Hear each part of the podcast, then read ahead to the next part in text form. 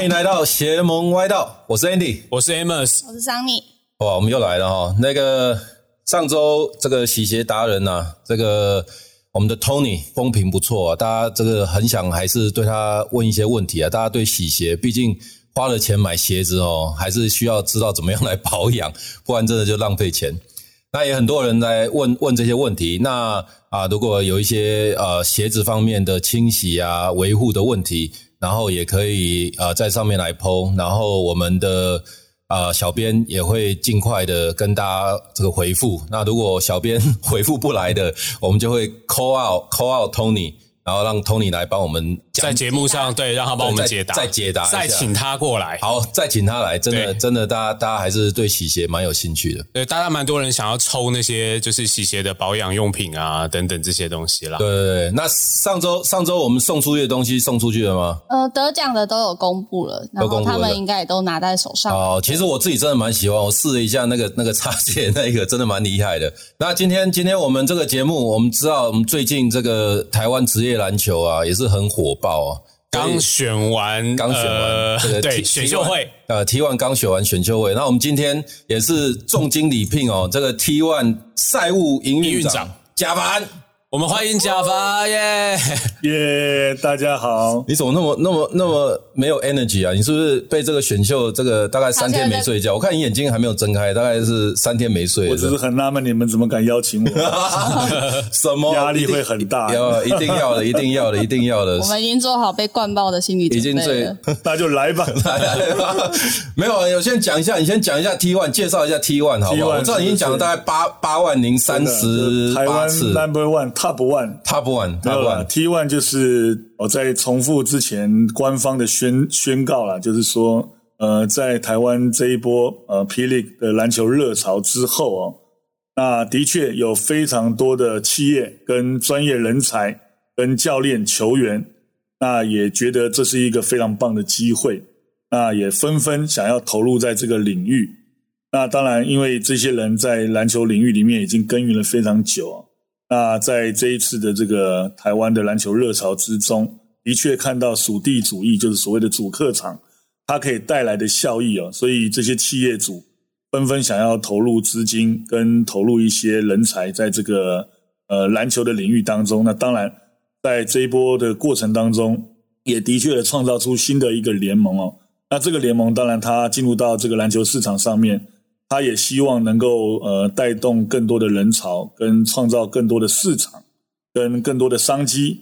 那当然也不是大家想象的说是一定要去抢食原本霹雳所建立的球迷，反而他是希望能够利用不同的宣传模式，开发出更多的球迷，让原本霹雳球迷加上更多新的球迷能够进入到篮球市场。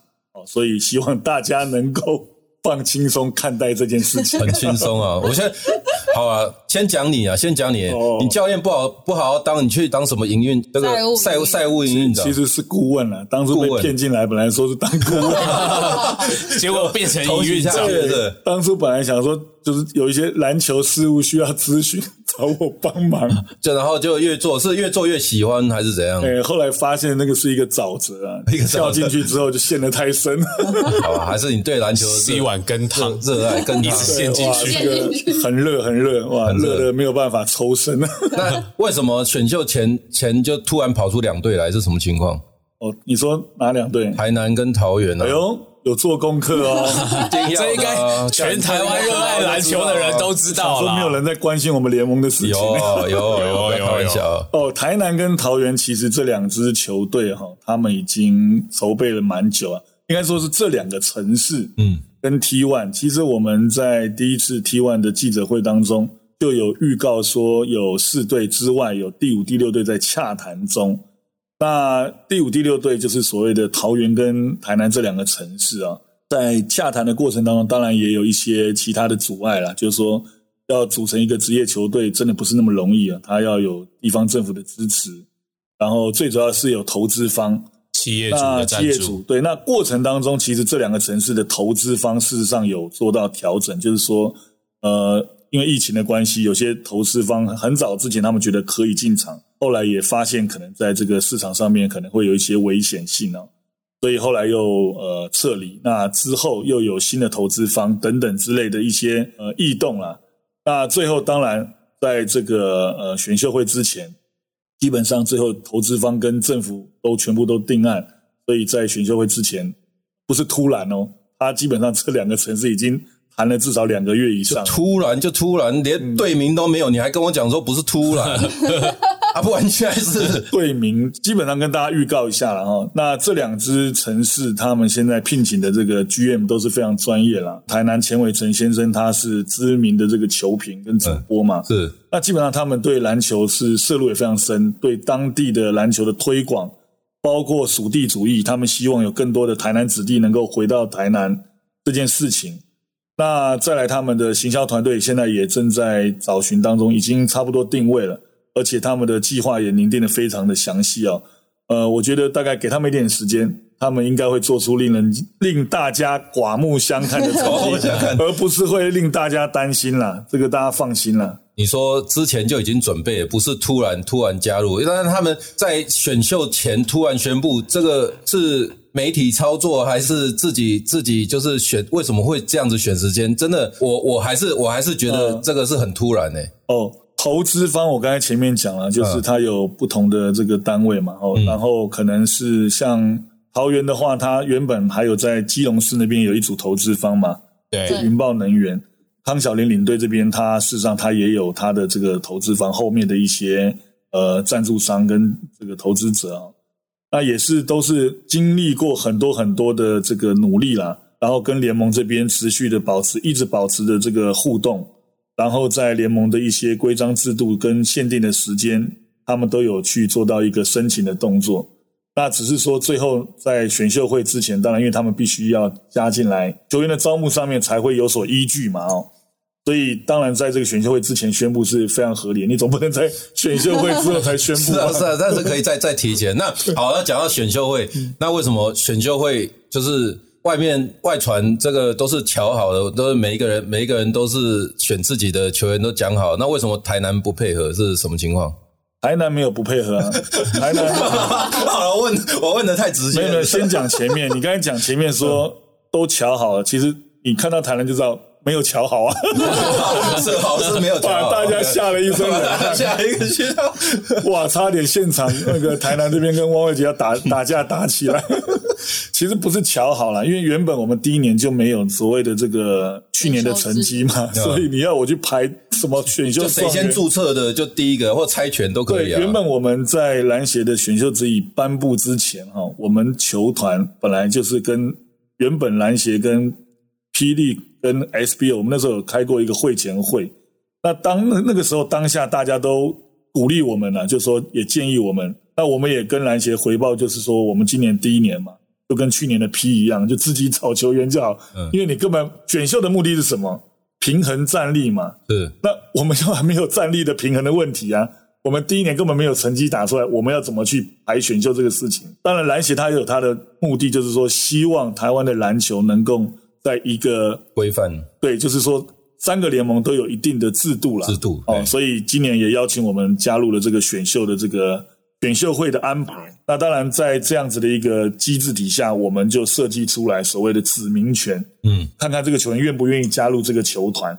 那这个应该就是说，在所谓的呃球团自主找寻球员的过程当中，在呃经历这个所谓的指名权的选秀制度哦，然后也发现说。的确有很多球团，他们在洽谈球员的过程当中没有讲好，对，那不是瞧好或没有瞧好，就是说，因为球员太多了，你不可能每一个都能够对到说，我跟某某人某某人谈好，然后我也我不我当然我也不确定他到底有没有跟其他球队谈呢，嗯，哦，那现在其实是事实上三个联盟在选秀之前，大部分都有跟球员做洽谈了，不是只有 T one 了，哦，所以大家不要把这个这个所谓的什么瞧不瞧的这个这个。这个锅硬要塞到 T one，T one 虽然现在很黑啊，大家什么都要都要塞给 T one。那我以内行篮坛老司机的这个这个角色跟大家讲，全部都有买，都买有在瞧了，大家都有在三个联盟都买有在瞧，对谁没有在瞧？应该是应该是有一些默契啦默契不能说巧啦，对啦就是大家至少有一个默契，大家也会知道说啊，这个可能是你哪一个球队想要的人或什么，那不然我就到时候弄了球员不跟你，你选他不跟你签，我我这样也也是很我这样子麻烦的。呃，现在认真的解释啦，其实今年篮协的选秀指引，它原本是希望球员能够三个联盟都报名。那这个三个联盟都报名，如果他同时间可以被这三个联盟都选上的话，他就变成有三个球联盟的预约的机会。那实上选啊，对这个球员来讲是有最大的这个保障，就是说他有更好的这个条件去跟呃不同的球团去议价。对，那可以创造出他在自由市场的身价。但是在这个制度的过程当中，其实今年是第一次操作，在这个制度的过程当中，都遇到在谈判的过程当中很多问题。那三个联盟事实上又是不同时间去办理选秀会，所以今年第一年大家可以看到这个选秀的状况很多。那有些球员是两个联盟都有报，有些球员是只报单一联盟，有些球员是忘记报名，现在还有很多球员是没有报名选秀会，但想要打球的也很多哎，。那这样怎么办？可以打吗？呃，可能还要其他的机制去做到解套啦。嗯就是说，应该这样讲哦，就是今年大家都知道哈，多了一个 T one 联盟，然后创造出非常多的这个球员的大球员时代，大球员、大教练的这个市场热浪哦，就是说，呃，很多以前他可能要放弃篮球，但他有实力的球员，他全部都回过头来想要进入到这个市场。那大家也可以讲哦，就是说 T one 联盟的成立，它创造出新的六个队。那以前你们可以看到，像 SBO 那个时代跟去年的 P，大概全部的选秀大概就大概有四十到五十个球员报名，只选大概四到五。对我们觉得很可惜啦，所以我自己是篮球员，也是篮球教练，从 HBO 一路带到职业队，所以我觉得 T1 这个联盟，我自己觉得，当然它出来某种程度大家会担心它影响到了这个原本的市场机制哦。但事实上反过来，大家可以想，原本这些球员何去何从？大家都没有去想过这些球员他们以前的状况吗？对不对？这么多的球员，他们没有办法利用篮球找到一份属于他们自己最棒的一个舞台跟工作。那现在有了 T one 哦，今年呃 SBO 其实我们有两个队的球员全部都上到 T one 嘛，所以 SBO 今年选很多哦，选了应该有二十七个。嗯，那 T one 这边也选了十几个啊、哦，基本上就是大概创造出至少将近四十个的工作机会。那还有很多教练原本都是义务哦，在学校里面上课当老师，然后义务免没有收任何费用去当所谓的这个教练哦。那现在终于有一个职业球队让他能够领到薪水，大家可能不没有办法想象说啊，当教练没有薪水，不好意思啊，在台湾当教练有薪水的不多，那现在总算有薪水了，那这个事情是值得肯定的啦。我觉得还是非常感谢呃霹雳的陈建州执行长，在 ABL 之后能够创造出 Plus League 这么棒的一个联盟哦，然后让企业纷纷能够认同，然后能够投入，地方政府也发现，呃，一个伟大的球城市必须要有一个伟大的球队嘛，这个在国外大家都非常清楚嘛，所以现在地方政府也支持，企业愿意投入的情况底下，所以嗯，这样有跟大家解惑了吗？那哎，不行，我还是要问，我让你讲完换我讲哦。我人家你讲一个城市有一个球队，现在是台湾已经这么小了，还一个城市两两个球队，两个球队，球队，而且很多一个城市两个球队，好现在哪哪来那么多球员啊？那那这个是那什那我跟？大家报告嗯哈，第一个是新北中信，他们事实上他们在 P League 大概去年打到应该二三月的时候，他们就已经申请要加入了啦。嗯，高雄海神队也差不多是在去年的二月，台中太阳汪教练也是在去年大概二月就想要跟霹雳那个加盟，申请加盟，嗯所以这三个城市为什么会有两个队？其实不能怪 T One，嗯，因为他们应该可能比新北国王还有高雄钢铁人更早申请加入。这个其实巷子里的人都知道这件事情。所以他们要加入霹雳，然后加入不了，所以才投奔 T T One 是这个意思吗？投奔 T One，他们创造了创造 T1 T One 很漂亮，呃，因为加入不了，所以干脆就应该不是说加入不了啦，就是说他们其实是呃做足了准备，后来发现被被这个摒弃于门外。哦 那就是加入不了。那就是那是加入不这了。P 的雷 P League 的这个门槛太高门槛了，太高，所以那那我就是讲，那球员好，那现在是这样算起来，三个联盟多少？十七个球队，现在十七个球七个队，球队，那是比日本还多了。真的没有没有，啊当然没有。日本 B B League B League 有那个那个第一级、第二级跟第三级，他们也有他们加起来大概哦五十个队啊。然后大家不用紧张了，塞尔维亚哦，塞尔维亚多人口才三百万，他就有十四个职业队。其实大家其实不用太担心这个人口数跟球员的问题啊。诶，那贾凡，我问一个问题啊，你刚刚说你是这个篮球老司机嘛？对啊，但我觉得现在大球员时代啊，你会不会担心说？当然，我们创造了四十几个工作机会啦，我们就是让更多可能以前 HBL 或者什么，我觉得叫我觉得很多很不错的球员，包含自己，我们现在看到很多很爱打篮球，最后变 YouTuber，因为我们自己办赛事，我们也有斗到底，其实也认识很多 YouTuber，像去 SBL 赵德恩啊等等这些球球员，其实都跟他们也很熟。对，那我们创造的机会，但呃，以你的了解，你会不会觉得说现在变成这样子，会不会在精彩度上面会变得强度没有这么好看？呃，今年其实大家都知道哈，像 SBL 他原本去年只有一名洋将嘛，对那他为什么今年变成了两名？哦，就是因为他本土球员一下子离开了太多，流失太多了。对，那像那个 T One 这边，它有它的应变机制哦。我们在今年，我在整个外籍球员的设定里面，我们会有一场球可以登录三个，同时间可以有两个上场打满四节。哦，那当然观众也觉得说，哇，那怎么会那么多时间都是这个外籍球员在打？那事实上，我在这个本土球员的保护机制里面，我每一节至少安排有三个本土球员在场上。那当然，我们有一个所谓的第三类规范球员，那就是可能有亚洲外籍球员哦，像菲律宾、日本、韩国这一种。那有一个所谓的外籍生、华裔跟规划球员，像 Quincy Davis 在我们联盟，他就叫规划球员。那我们每一场球可以登录一名这样子的球员，可以让他打两节哦，也就是说，我们本土球员至少有三名球员会同时间在场上，有两名球员会在这个所谓的这个另外两节也一定会在场上的保障机制。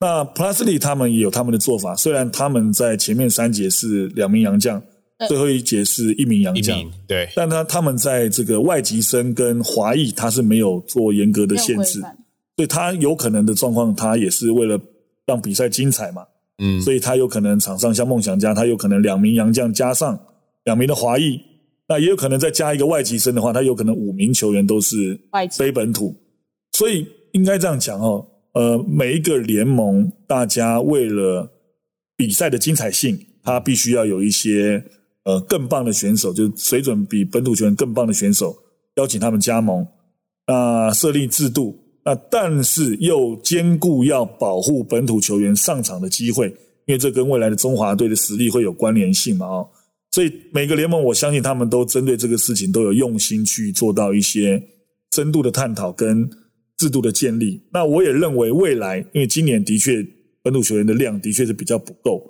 那明年的 UBA 大概会有一批选秀大物出来哦，包括张镇雅、啊、这些，全部都准备投入选秀哦。那在中国 CBA 奋战的球员，还有 NBA 的也很多会回来台湾了、哦，因为现在的环境非常好嘛哦。所以明年的 UBA 至少在大学毕业生里面，至少又会有三十到四十名球员投入选秀，会慢慢，我觉得会在整个本土球员的实力上面会慢慢调整。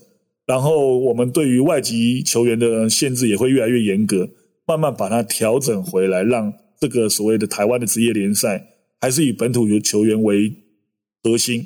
哦，大概请大家有一点点耐性啦，因为过渡期哈、哦，真的这个我知道大家想要问什么啦，就是看你都在流汗呢。这个没有，我身衣服都湿了，就是这都是过渡期。但是大家相信我们，我们在台湾篮球，我从十岁开始打篮球，金马都没被狗砸毁了啦，细砸尼亚啦，真的台湾篮球长什么样子，我很确定，我我很清楚。哦，所以大家相信我们不会把台湾篮球搞糟的。可是不不是啊，那好，那我们再我再来问这个逻辑哈。你说两个洋将没一节，人家 CBA 是洋将越来越少，然后我们球员已经不够了，然后你现在球员上场不是说啊，我有三个两个洋将，那球权在哪里？球权还是在洋将手上啊。那你说这样子对于台湾的这些篮球员的培养，他就没有机会去锻炼，因为可以想见的，除非几个特定的。你说如果全部现在十七队了，如果只有五队，然后每一队 OK 可以两个洋将上场，那其他实力都不错，所以在场上的应该也还不错，然后可以。那现在又又变薄了。那这些球员，就算他在场上好了，他也拿不到球啊。那这样子怎么去培养？就像你讲，去培养这个篮球这件事情呢？他一定拿到球啊！就发球出来的时候，他要先把球负责带过半场啊。哦，所以所以是是这样拿球的意思，所以很困难。你不要小看这个动作，还是教练教练说要把球球丢给丢给这个华人这样。这样讲，我可能要再加一个规定哦，以后发球跟第一个接球都要本土球。我铁定让他拿到球，铁定拿到球。其实过半场，你刚刚讲这这也是真的，但是带球过半场，就是亚洲球员在，就是以前的时代，真的是球过半场。那如果打老外，球过半场真的都很难的，两个一包，然后就全场一紧迫，就就掉了。但是也不能只是叫他带球吧？不会啦，其实大家相信台湾篮球从 HBO 跟 UBA 培养之后啊，这些球员都有一定的水准。你们看去年的 Plus League 林俊杰第一年的新新新人年哦，嗯，他可以单场可以得到三十九分。你们没有办法想象一个大学刚毕业球员进入到职业赛场，而且他在场上里面同时间拥有两个洋将，加上可能有华裔球员啊，沃克跟那个跟那个钱肯尼，嗯的情况底下，他上场时间平均每场大概只有落在二十分钟左右的情况底下。他场均哦，那个最高场均的得分可以创造出三十九分的高分哦，而且有几场球都有破三十哦。所以其实大家不要低估台湾球员的能力，即便有这么多优秀的这个外籍球员跟华裔，或者是未来我们的第三类的这个规范球员，可能是菲律宾的这些明星球员。嗯，我相信台湾的球员还是可以在比赛当中大名大放的，请大家拭目以待。而且这样应该是说，我觉得现在我自己看了，我觉得因为现在篮球在台湾越来越火热，然后刚刚也有讲到，就是其实在这市场越来越热的情况下，开始可能有一些以前我们很多篮球比较顶尖的选手会外流嘛。那因为现在环境好了，大家也愿意回来了，那可能回来以后，是不是大家就是实力本身也针对本土的一些本身。他们有更多的机会面对这些顶尖选手，然后在切磋球技上，然后他们整体的中华队的实力也会平均的往上提升。这样子，我觉得这个老话嘛，就重赏之下必有勇夫。以前我们我自己之前在带大学的时候，那时候明道大学，那时候我练球，每次我我每一年都寒假要求邀请这个韩国的职业队，信息大学跟汉阳大学到我们明道大学集训哦。嗯，然后你就可以看到他们训练的。球球员训练的态度非常积极，然后我们就去了解他为什么嘛。他们的选秀状元的那时候，我记得那时候朴灿熙，他那年刚好是选秀状元，年薪是六百万台币。那那时候的 SBO 的选秀状元是六十万台币，差小出来，差一点，真的差十倍，他还不含签约金哦，保障年薪哦，跟上班族一样哎，真的。对，然后，然后，然后。我那时候怎么说服我球员练球？我真的没有办法说服。我拿着棍子，我真的不骗你们。王家明跟彭敬燕投不到那个要求的命中率跟球数，我真的在后面就拿着棍子，没有没有进球，我就我就是打屁股，我不骗大家。那如果那时候我们台湾的年薪是六百万。选秀状元是六百万，你就拿刀子，就不是拿棍子。我是什么都不用，我是拿棍子叫他们赶快离开，不要再给我投了。这个这个这个逻辑很简单嘛，因为你市场上面如果能够有更高的这个市场价值，就像 NBA 球员，你需要逼他练吗？不需要啊。那今年我们可以大家知道，我们像 T1 联盟，我们本土球员其实薪资没有上限嘛。你如果林书豪真的来，搞不好中信金控真的可以开个三到六千万。后来 CBA 还开 还更高了，我们抢不赢了。我我觉得想说你要爆料了，真的抢不赢，真的抢不赢了。对，就就是说，但这个未来不见得抢不赢哦。就是说现在有机会了。林书豪在中国的市场上，他他在中国市场靠广告收入就好。对了，那个那个又是另外一个层面，真的另外一个层面，那个市场的效益连接的这个层面比较广。我是说，以球队的实质上面，台湾的企业现在不是不愿意付了所以，包括开得出来，对不对？林志杰就回来了嘛，胡龙茂也回来了嘛。对。对，那刘真在今年的那个球球季外，他有跟我聊天，他说：“哇，现在台湾的状况这么好，也想回来。对，他说真的，他如果有机会，因为在 CBA 奋战，真的他们说非常辛苦，嗯，对，然后被当成外人了、哦，对，而且对啊。那种感受，然后在不是在自己家乡打球，没有球迷的欢呼，他也说等到合约之后有机会的话，他也愿意回来台湾打球。那这个事情就很很显而易见嘛。当没有 Plus League，没有 T One，当初只有 SBL 的时候，球员纷纷外流，因为我们市场的确就是在企业主不愿意投入的情况底下，那没有这个所谓的这个主客场这样子的门票效益跟球迷的欢呼，球员的确不想留在台湾哦，即便他去中国大陆打二级，甚至这种所谓的企业的这种所谓的，他们讲说打这种接球哦，嗯，他即即便他去打接球，他也不愿意留在台湾打球。那现在这些球员全部都愿意回来了，所以我相信，呃，目前来讲，现在队伍数感觉很多，那事实上他还是有分层级。那薪资结构现在不管是 Plus League 哦 T One 跟 SBL，其实都在薪水上面给予球员更好的这个呃待遇。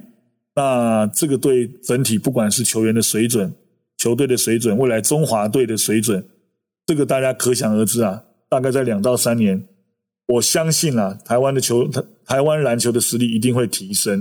但是你说在亚洲地区，你要能够呃跟我们眼前的波包括中国、呃日本、韩国哈、我们看起来是同一个这样子的身体条件的球球队来竞争，我觉得还有一点还还有一段差距了，因为大家都知道日本的顶薪富坚勇树已经拿到了三千万台币嘛，那韩国的顶薪金钟奎他年薪也是三千万台币，那中国的本土球员易建联要问 Andy，哇这个爆料。对啊，多少钱？太多了。你一个好的外籍都有两百万、三百万的，就是差不多差不多那种那种价顶嘛，就是台面上的都都是都有那种了。对，对，所以所以易建联基本上应该至少三百万美金起跳了，大概就一亿台币啦。所以你说真的，台湾现在的状况啊，我觉得还没有到最好。那以这样子的所谓的自由市场的竞争的情况底下，未来的球员大家都讲说，哦，球员身价一定会越来越高。那现在台湾的顶薪大概落在一千万，哦，那未来我们也期望啊，跟日本、韩国一样啊，到了三千万的时候，这些球员他就必须打出他的身价，那这个时候他的水准肯定会继续提升嘛。所以我觉得刚才前面讲了，重赏之下必有勇夫这件事情，希望未来在中华队能够产生立竿见影的效益啦。但现在就是讲，我我我还是讲啊，好，那那我我再问一个好了，就是你觉得问不倒吧？还有什么问 哎呦哎呦，赶快，直接问最犀利的那个，漂赶快亮哪一个？我我我觉得那 要不要开始问球鞋？霹雳霹雳跟 T T One，你觉得 T One 的这些球队现在来讲，你看都是大学来，那你有好，你有外援，那那霹雳也有外援，那你怎么样会觉得说 T One 的这个实力跟这个霹雳怎么样去看待这件事情？哦，那你功课就没做够。哎呦漂亮！嗯，好，那个哈 T One 里面，台北市他们基本上就是 SBL 的冠军队。对啊哦那他他们事实上他们第一年应该也是想要加入霹雳啦。嗯，那当然他有某种背后的这个因素，他们没有办法加入哦，不是他们实力不够哦。嗯，如果你把 SBL 的这一批台皮的球员，你清一色排出来，大概有八个有中华队正选之力的，包括蒋玉安、王聪汉、李奇伟、黄振、范世恩，基本上他们清一色排出来的都是有中华队资历的哈，也就是在三十岁上下哦，还有周伯勋，就是最顶尖的锋线球员，全部都在台湾啤酒哈，所以那就是台啤队啊，没有你有六队，你不能只了一拿一个队来比一个一比。个讲，嗯一个一个讲，一个一个讲。台啤我知道台啤很厉害，但是其他的球队呢？所以嘛，你看台啤厉不厉害？厉害吧？啊，先预约 T one 的冠军，真的啊，先预约冠军冠军吧。台也不一定，哎呦不一定。好，那再来讲高雄海神，高雄海神他于淳安嘛，刚签完嘛，然后于焕雅嘛，这都中华队的啊，吴龙茂，对不对？中华队等于现在是中华队一哥了啦。大五。对啊，就是旅外 CBA 大概就刘真跟胡龙茂这两个是顶级的。啊。们回来我比较压抑，就是。对，真他就真的回来了嘛，而且在高雄海神队哦，大家记得哦，是高雄海神哦，在小巨蛋比赛的那一个哦。胡龙茂真的是天价把他签回来哦，他现在应该本土球员薪水可能是数一数二了，他算是这个中中生代球员里面真的是很棒的一名球员。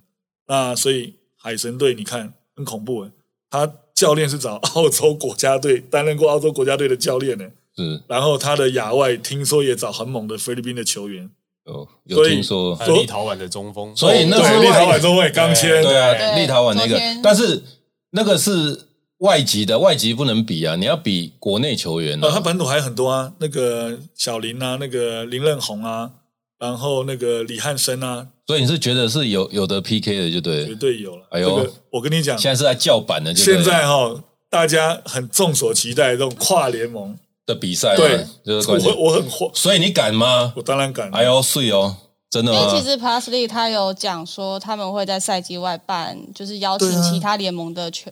对啊，之前是说台湾大赛这样。对啊日本，但是因为疫情，可能现在没办法。其实其实没有啦，其实就是共好啦。你说像 SBO 台英很强啊，对台英真的台很强。银还有谢宗龙，还有那个苏世轩，台英也很强，他也补两个老外，好、然后玉龙其实他的班底也都还在，所以其实我觉得哈、在足球季啦，各联盟先把自己的赛季打完，那热身赛我觉得大家可以交叉对决哈、就各城市可以自己内部先对尬一下嘛，一个城市有两个队很好玩啊，有点像那个交大跟清大那种梅竹赛的概念交流一对下，，先证明自己谁是城市的 number one 嘛，对，不对？血流成河，这个哇，这个一球迷要发怎么酵之后，球迷要怎么支持啊？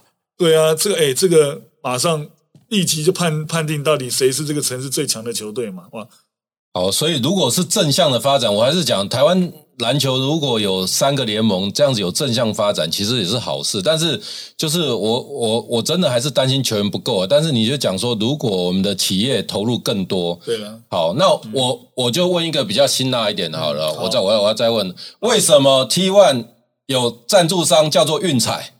运彩对，啊，这哪中式这哪有心啦就中式这样子为什么 为什么可以这样不会觉得会不公平吗？为什么会有这种事情发生？NBA 就不会有赌博的公司去赞助 NBA 啊？运彩是官方的是啊所谓的这个，但是他他不能去赞助一个赛事啊！哎，那台湾又没有去签台湾自己的职业赛会？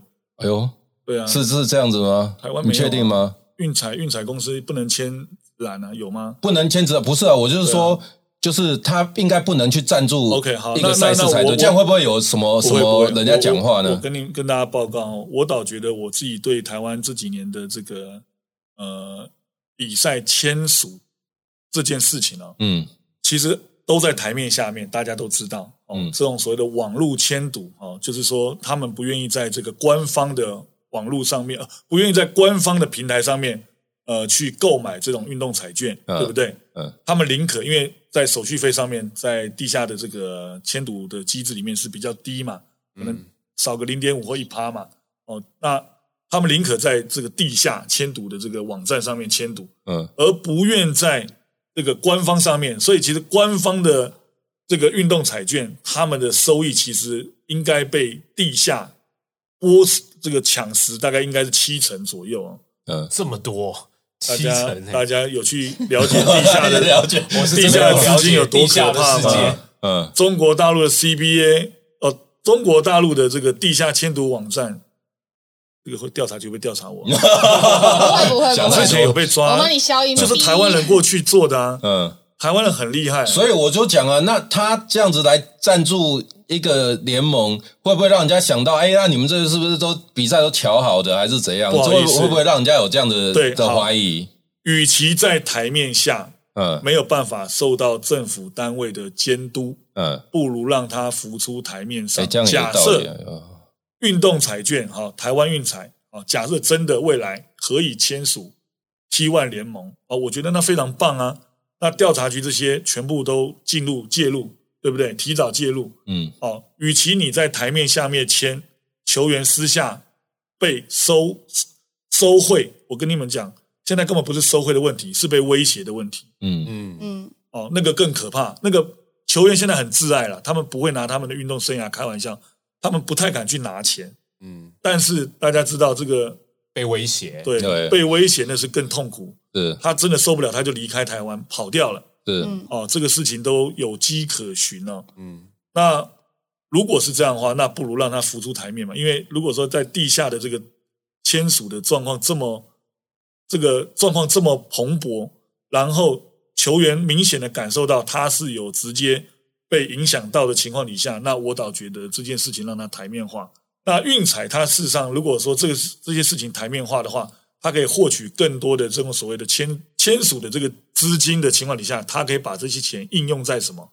应用在球员的薪水啊，让球员的薪资提高，避免他们去收贿嘛，对不对？是再来就是建立出更多的减掉机制，哦，让这些所谓的比赛全部都是透明化，然后呃，比照国外嘛，有各种的不同的这个所谓的，包括裁判的薪水，我觉得都要提高了，因为裁判也是啊是会，国外国外的，你其实是想说教练啊、工作人员的那个那个薪水都要高，你是帮你自己在讲话吧？我没有，我是我我不好意思，我是顾问哈，我是我是顾问的薪水要高啊非营利组织 哈，非营利组织打杂小弟哈，帮忙的哈，呃，对啊，教练那个裁判呢？裁判是真的，裁判、嗯教练、选手，如果他们的收入能够相对提升，有那就不需要去他就不需要冒险去收贿。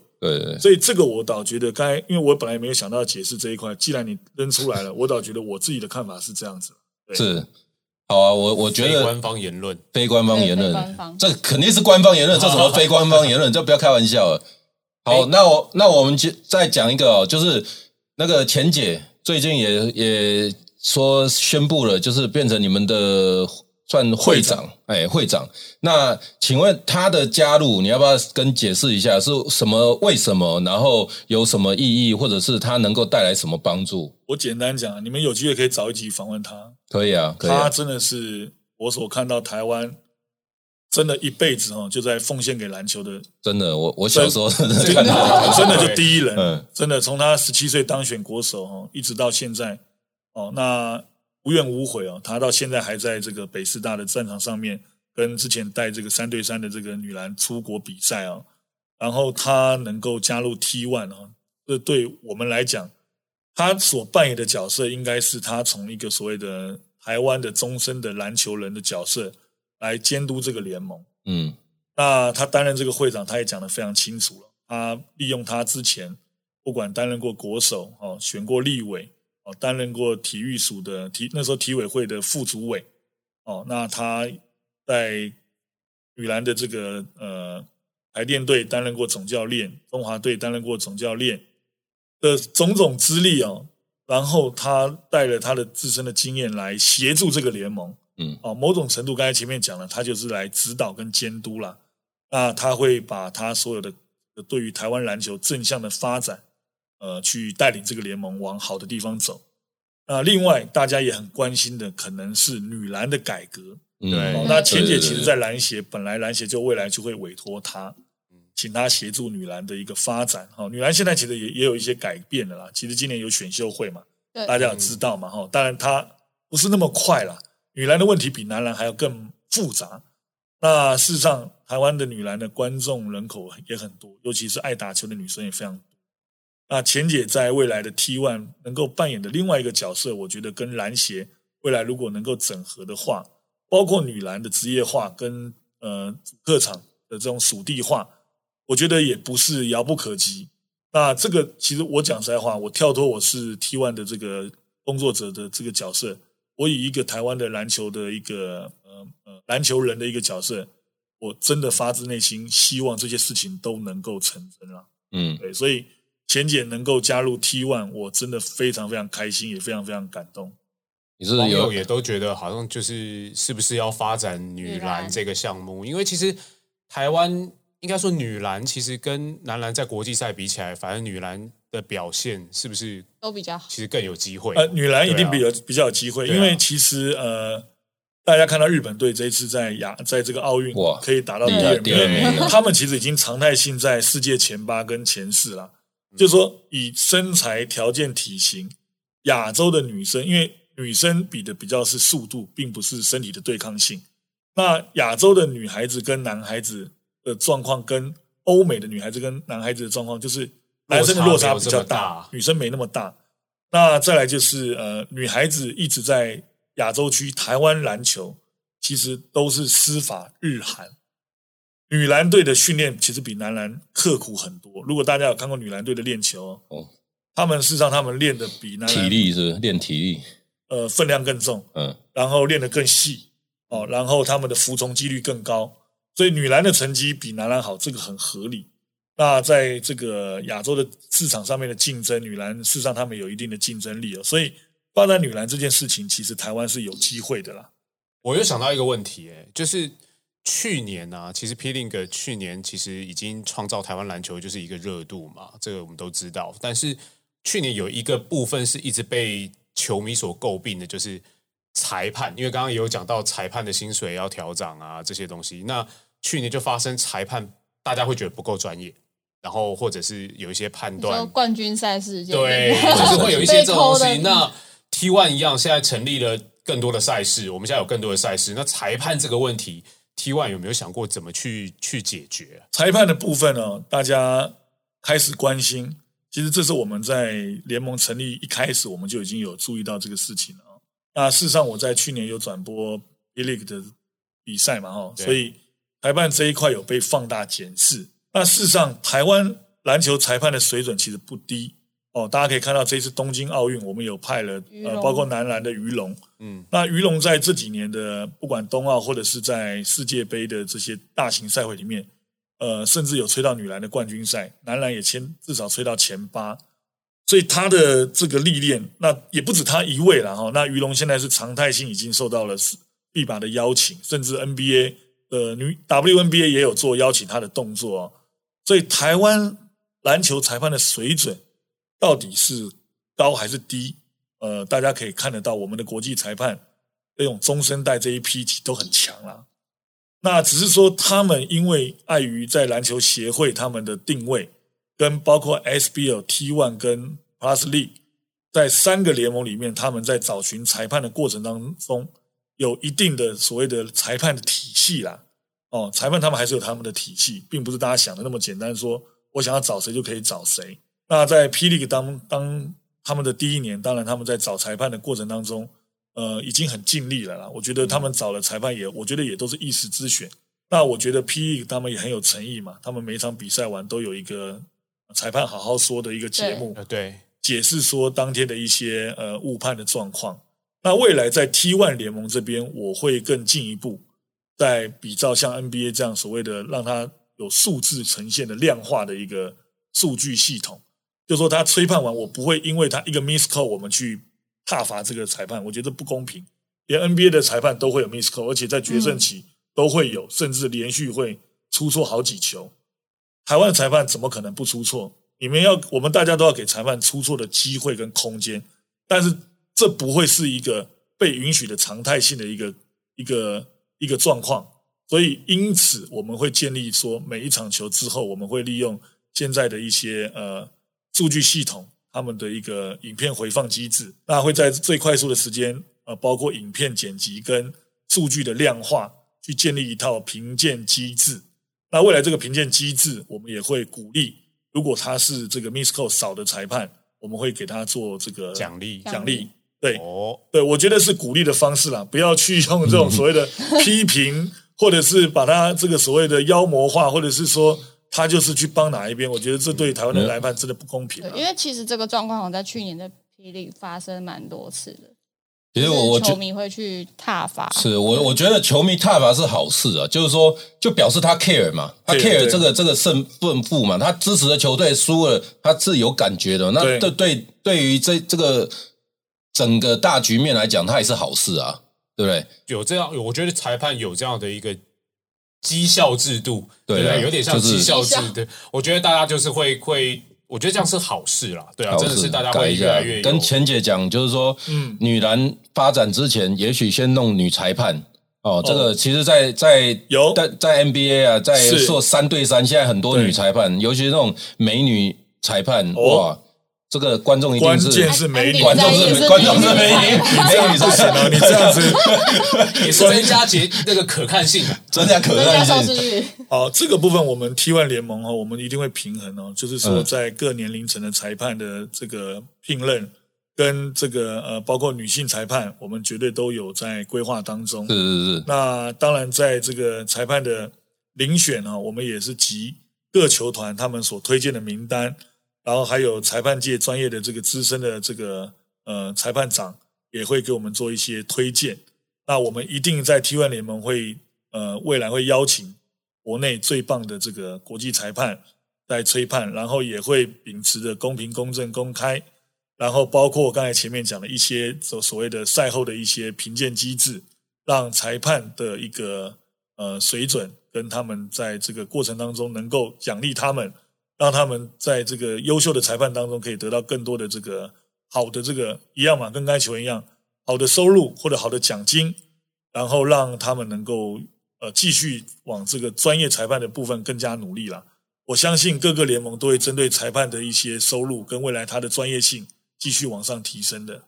好啦，那那个今天聊了那么多，因为我们是邪门歪道，邪门歪道我们就讲鞋子。是是是，吓我一跳！我想说来这边不是啊，轻松轻松聊鞋子的吗？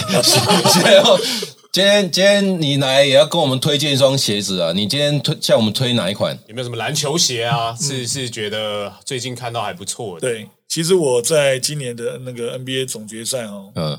因因为我跟这个主持人 Andy，我们有 有下注，我怎么每次都输？Andy 怎么下这么多注？哦，Andy 压太阳队输，没有那个四比二。对啊，对他，我们是那个一开始二比零的时候没出声，然后二比二的时候我问他，然后他就说变公路，那我就不服，然后我就跟他赌，然后结果就太阳就这么不给力，我也没办法。对啊，所以其实我压公路有它的原原因啦，因为七战四胜制哈，而且两个。太阳跟公路在前一个循环打的都非常辛苦，嗯，那其实你就要看这个所谓的板凳深度跟他球员的基础体能，因为我自己当教练的，我很信这一块，就是说他基础体能，对基础体能就是他的这个球员原始的这个呃身体身体素质啊，嗯，那大家都知道，字母哥一个就打败全部了，对，好，字母哥虽然有每每一次的这个在上上一个阶段哈，包括对到这个呃篮网队。哦，包括后来对到的太阳队，前面两场其实都相对吃瘪啊，因为他就是比较慢热的球员。但大家都知道他的身体能量非常强大，那你只要让他适应到比赛的节奏，哦，就是说，诶，这个是小球的节奏，他慢慢适应了，哦，然后他慢慢知道他该怎么去处理这些球。他在防守跟篮板端的贡献度其实是非常惊人的。那再来就大家看到最后那个呃呃最后一战嘛，哦，他。一个这个超节奏的快攻转换快攻，嗯，他展现出来的那种体能哦，好像他才打第一场球，嗯，那这个当然，我觉得除了他个人的这个体能状态，也归功在他的这个鞋子吗？鞋子，我觉得他的鞋子应该应该是有一些特殊的机能啦，嗯，但是因为呃，其实据报道所知嘛，应该他的这个这次穿穿的是字母哥的二代嘛。对他一直没有换三代，他没有换三代，因为比赛的过程当中，可能他们还需要。反而是他的队友 PJ，对对对，大家有看到嘛？PJ 大反而穿了现在的第三代，穿了三代在打。那第三代其实蛮特别，它是在整个一个鞋面鞋面上面有一个粘着的一个贴片。对，那事实上我觉得这一双鞋子蛮特别，就是它这个贴片哦，很酷哦。我觉得这双鞋子很特别，就是它未来哈，它的这个。鞋子是以轻量化为依归，哦，就字母哥的前两代，我觉得稍微有点偏重。那这双鞋子它前面是用这种网面的这种网布的材质，然后很轻，但很轻你会担心它的这个所谓的这个包覆性跟它的这个呃结构的这个稳定性会不够。嗯，所以它前面有一个贴片呢，我觉得可以去改变这个问题，就是说它很轻盈又很柔软，然后很好去做前后左右的移动。但是在整个稳定性上面又是足够的。刚刚贾凡哥这边有提到嘛，轻量化以后，这个网布的材质，它其实脚会造成晃动。对对，那它这个东西其实有点算是把你的脚固定一下，固定住。但它那个固定太上面，我觉得下面我不知道，我没有穿前面的，它其实其实不是，我是说这这里它贴贴到上面，它如果再贴下面一点，会不会固定更好？这这个就是网友大家觉得，就是它它只有在上面这一块，对啊，所以大家会觉得好像哎没有作用。然后这双鞋其实大家很在意的，应该是像刚刚有提到它的稳定性的问题。因为以前二代的时候，它因为字母哥的鞋，它从二代开始就做这种前后脚掌分离嘛，对他做这种前后脚掌分离，但三代它的分离，它这个延伸做的已经更往下了，它做的更往下，然后它它的着力点很奇怪，它有点像是，我觉得它穿起来很奇怪哦，它不像一般篮球鞋是整个全掌贴地，它是你看我这样放在桌上，它是前脚掌跟后脚跟贴地，中间是悬空的，所以我觉得它好像有一种让你在在做一些横移啊变向的时候，它有一种就是呃自己把力量分散在这个，有点像我们自己脚，我们自己脚其实踏在地板上，我们的足弓也不会是贴在地上，所以它有点像是整双脚的延伸。所以我觉得这个东西蛮难怪我都不能做横向，因为我那个中间中间法不是对我脚现在已经没有，现在已经没有传统中锋这件事情，你的球路要改变了啦。我是 point center，我是这个这个 point center 中文是什么？控控卫中锋，哦不要开玩笑了。我是我们是传球的。对，好了，我讲这这双鞋哦，这个听众朋友们如果呃有兴趣的话，也自己来体验一下。我我自己是觉得上面这一块如果能够帮助稳定的话，那那我觉得应该是还可以。那今天贾凡，我们是我们这个节目，我跟你讲。邪门歪道是最慷慨的节目，每一集我们都要送东西。那你今天有没有带什么东西来送？有我们的联盟的选秀纪念帽，哎呦，对，我以为是联盟的那个选秀的位置，就是还有还没有球队，就是纪纪念帽上面是哪一个城市？呃还是你哪一个还是六个城市都带来了？因为我们有看到那个选秀啊，对 看到时候那个有一个不同的城市，那个到时候要赠送的那个城市的球迷，我们就找那个城市的帽子好了。哎呦碎哎了。呦，可以，那你不能只有一个人拿两个再凹一个，两两两顶帽子嘛，两顶帽子，好不好？那那怎么的抽奖方式？小编讲一下。就是一样追踪我们的粉丝专业，然后我会一样出一个题目，出一个题目然后大家就是去听我联盟的营运。营运长是谁？这样太简单。好了，那个今天也非常谢谢贾凡，然后呃来上我们节目，然后看他那个汗差不多干了，所以所以应该好好一点。我觉得我应该希望没有问太辛辣的问题，让他不敢再来应该。还好吧？我觉得应该还好，我觉得应该还好。我觉得很棒啊！大家有任何问题，我也乐于解哦释。，那你要常常如果大家真的想要听的话，我们非常乐于分对享。对对，好，来来我们这里分享完第二集，你还会来吗？还是从此不接我们电话？不会啊，不会啊，我也觉得你们可以邀请钱姐啊，有她有他有很多很棒的理念。好没事，慢慢你对们呃都可以，我都很有兴趣采访，对对对。好啊，谢谢谢谢贾凡，然后也谢谢大家收听，那也希望大家有任何的问题、任何的意见，都都可以给到我们，好不好？谢谢谢谢，拜拜，拜拜。